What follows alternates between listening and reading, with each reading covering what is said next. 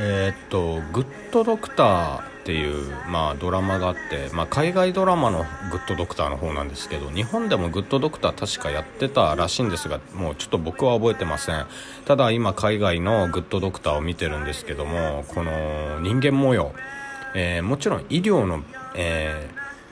ドクターというふうに、まあ、タイトルでついてるように、まあ、医療の、えーまあ、ドラマではあるんですけどもその中でも、まあ、医療だけではなくやっぱりこう主人公がね自閉症の、えー主人公なんですね。自閉症を患っている主人公で、えーその主人公が、まあ、いろんな自閉症ながらもコミュニケーションがうまくこう人と取れない、えーそういったハンデをたくさん追っている中でこう人と接していくことでたくさんのことを学んでいってまたその自閉症の彼を見て周りの医者たちも、えー感化されて、えー今まで自分の要はそうだな。悪いところと言えばいいですかね、まあ、言い方がちょっと正しいか分かんないんですけども自分自身にある、まあ、あまりこうおそらく自分自身でも気づいている自分のダメなところって言えばいいですかね。そういったところを改めて見つめ直してこうなんて言うんだろう。改善していく、えー変わっていく。人としてこう自分を変えていこうとする。っていうこの人間模様も、えー描いてるんですね。この海外のグッドドクターって。これでまたシーズン3を今ちょっとギャオの方であの見てるんですけども非常に面白いもうこれが。めちゃくちゃ泣いてるんですよ本当に俺。毎回泣かせていただいております。本当に。なんかねもうねまあ年だからってのもあるのかもしれないですけども本当に涙もろくなってしまっているこのおじさん本当にね、えーということで始まりました。アンクルのナンクルナイサー、えー ということで。えーっとえー取りだめをねさせていただきたいと思ってですねいろいろまあちょっと冒頭でグッ今ハマっているグッドドクターの話をさせていただきましたけど本当に面白いですよこれ。グッドドクターは。なんか自分も学びますしね。なんかこれを見ててああすごいなって。やっぱりこうなんなんか人との向き合い方とかなんか改めてこう考えさせられたりとかねしますけども。さあ、えー今回はですね久々に、えーアンクルの勝手にお悩み相談室っていう感じでちょっとやっていいですか？はい。もうねもう3分になろうとしています、えーということでね勝手ながら、えー私が相談を勝手に解決させていただこうというこの企画、えー人気企画かどうかも分かりませんが、え勝手にねやらせていただきます。さあ、えー今回の、えーお悩みどういったお悩みがあるのかパッと見てみたいと思いますけども、えーまあ、あるサイトからちょっと引用させていただいてるんですが、まあ、そのサイトの名はちょっと伏せさせていただくんですけどもはい。えっと誰かに怒られるのが怖いと感じてしまいますと。ああこれねあの幼い頃から芝居が好きで高校そ、えー卒業後に就職した会社を辞めて劇団の養成所に通ったりしていましたがレッスン稽古となると、えー先生たちは厳しく指導してくださいますと。その声の勢いが怖くて1年ほどで辞めてしまいました。今ついてる仕事も同様で何か自分を間違え何か自分が間違えたりして上司から指摘を受けるとき声の勢いやトーンに怯えてしまいますと。はいはいはいはいはい。これはですね特にこう今の若い子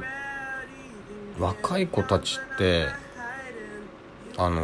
怒られることに慣れてなかったりとかもするのかな。もしかするとまあそういったのもあると思うんですがあとなんか自分がわからないことをこう話されるとすごくなんか拒否反応を覚える子たちも多いって聞くんですよ。まあ、ちょっとこれ話それちゃうのでちょっと次回にちょっと話そうかな。まあ、怖ら怒られるのが怖いっていうのをあのね俺ねこれちょっと自分の話をしちゃうんですけどあの自分もね18ですぐ就職して、まあ、工場でね働いてた時働いてた時に怒られたり注意とかされると俺なんかニヤニヤしちゃってたんですよなぜか。まあ、これ多分拒否拒否反応っていうか自分の中での、えー、怒られてるっていうことに対しての恐怖心のへの逃避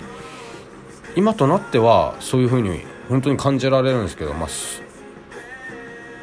この方もおそらくこう怖いって感じるのって 単純に、うん、単純ではないか、えー、一種のトラウマ？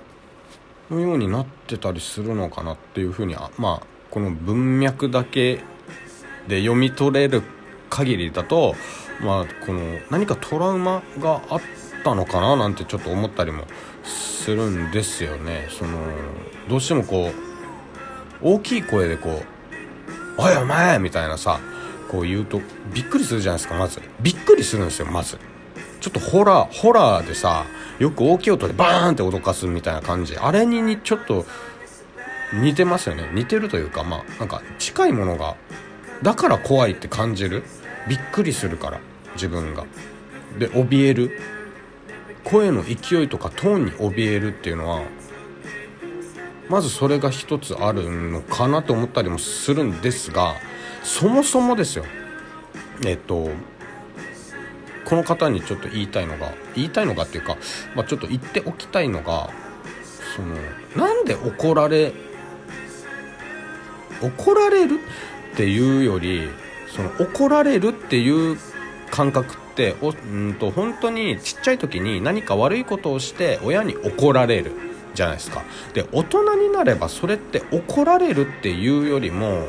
どちらかというと注意だとか指摘に変わっていくと思うんですよね。いやこれはちょっとやり方違うからあのー、まああの何て言うんだろう。人によっては本当にねあのーバカみたいに怒鳴り散らかすやつがいるんでそういったやつらのせいでこういったねちょっと気の弱い方があの怯えてしまうっていうのも俺はあると正直思うんですね。だから注意の仕方ですよね。あのもうもちろんこの叱る側、え注意する側指摘する側もやっぱりそこって考えないといけないって俺は思うんですよ。昔俺が俺もねちょっとあのまあ、以前話した収録収録で話したと思うんですけど俺も怖がられてた側だったんでねあのちょっと怖いと。アンクルさんがちょっとすごい怖いですっていう風にあの女性の方から言われたことがあって俺結構それですごいやっぱショックだったんですよね。あで良くないと思って自分をすごくこう自分の良くないところを変えていこう変えていこうっていう風に努力して今に至るんですが、まあ、まあ、今は全くそういったえー、こともなくこう何て言うんだろうな。どちらかというと教えてあげるっていう、まあ、あげるっていう言い方もちょっとおこがましいけども指摘の仕方注意の仕方っていうのは大事でこの方にまアドバイスするとしたらなん、えーと、注意してもらえてるんだこの人は私のためを思って注意してくれてるんだあの指摘してくれてるんだ。だからそこはえー、真摯にね、あのー、まあ、怖いとは思うんですが多少やっぱりね声のトーンが怒ってたりとかってやっぱ感情が感じられるからね声でね、あの、だからちょっとあるとは思うんですが、えー、この自分のためを思ってやってくれてるんだここまでちょっと厳しく、あの言ってくれてるんだっていう風にマインドを変えていけれる変えていくことができればそれってちょっとずつ和らいでいくんじゃないかなと思うんですよ。単純に怒られてるのが怖いっていう風になんかちょっとうんと何て言うんだろう。文脈から俺はそういう風にちょっと感じてしまったのであの本人と実際に対話しないとこれ分からないんですけどね正直。なんか自分はそういう風に見受けられたのでまあそういったこう自分の本当にためを思ってるんだなっていうのをちょっと真摯にこう向き合うっていうのが大事なんじゃないかなっていうふうに思いましたね。見る限りね。うん。はい。っていう感じですね。いかがですかね。これちょっと何とも言えないんだけどね。本当に。難しい。でも俺これね本当に指摘する側注意する側もやっぱりこれ大事だと思うんですよ。この考え方。何て言うんだろう。考え方というか怒鳴り散らかすとか厳しいもちろんこう怒鳴ってしまう気持ち怒ってしまう気持ち分かるけどやっぱり教える側教育教育する側とかね例えばそれこそ先生とかだとや上司上司先生そういった立場の人たちっていうのはやっぱりこう部下を部下なり生徒なりにこう教える時っていうのはやっぱり教え方って大事ですよ。だからいかにしてその人一人一人の人たちに合わせてこうやっていくっていうのもあの俺は大事だと思いますね。やっぱり、うん、スパルタってこのご時世に合わないと思います。うん。あ俺はねあんまり合わないんじゃないかなって。時にはもちろんそういうあのちょっと感情的になってしまう時もあるのは分かりますよ。だしそういったちょっと感情的になってあのー、怒る叱る注意するっていうのも指摘するっていうのも大事な時もあるとは思います、うん、それを全部否定するわけではないですけどもやっぱりこう時代に合わせてって言ったらおかしいけどまあうん、教え方っていうのはやっぱりこう変えていくべきなんじゃないかなって、うん、この方を擁護するわけではないですけどね、まあ、この方自身も何かしらこうちょっと自分を変えないといけない部分あるとは思うんだけどね、うん、それよりもなんか俺はその逆？逆に叱る側とかそういった注意する側の人たちが変わっていく必要もあるんじゃないかなって。まあ、双方ね変わる必要があることなんじゃないかなこれに関してはって思いますね。はい。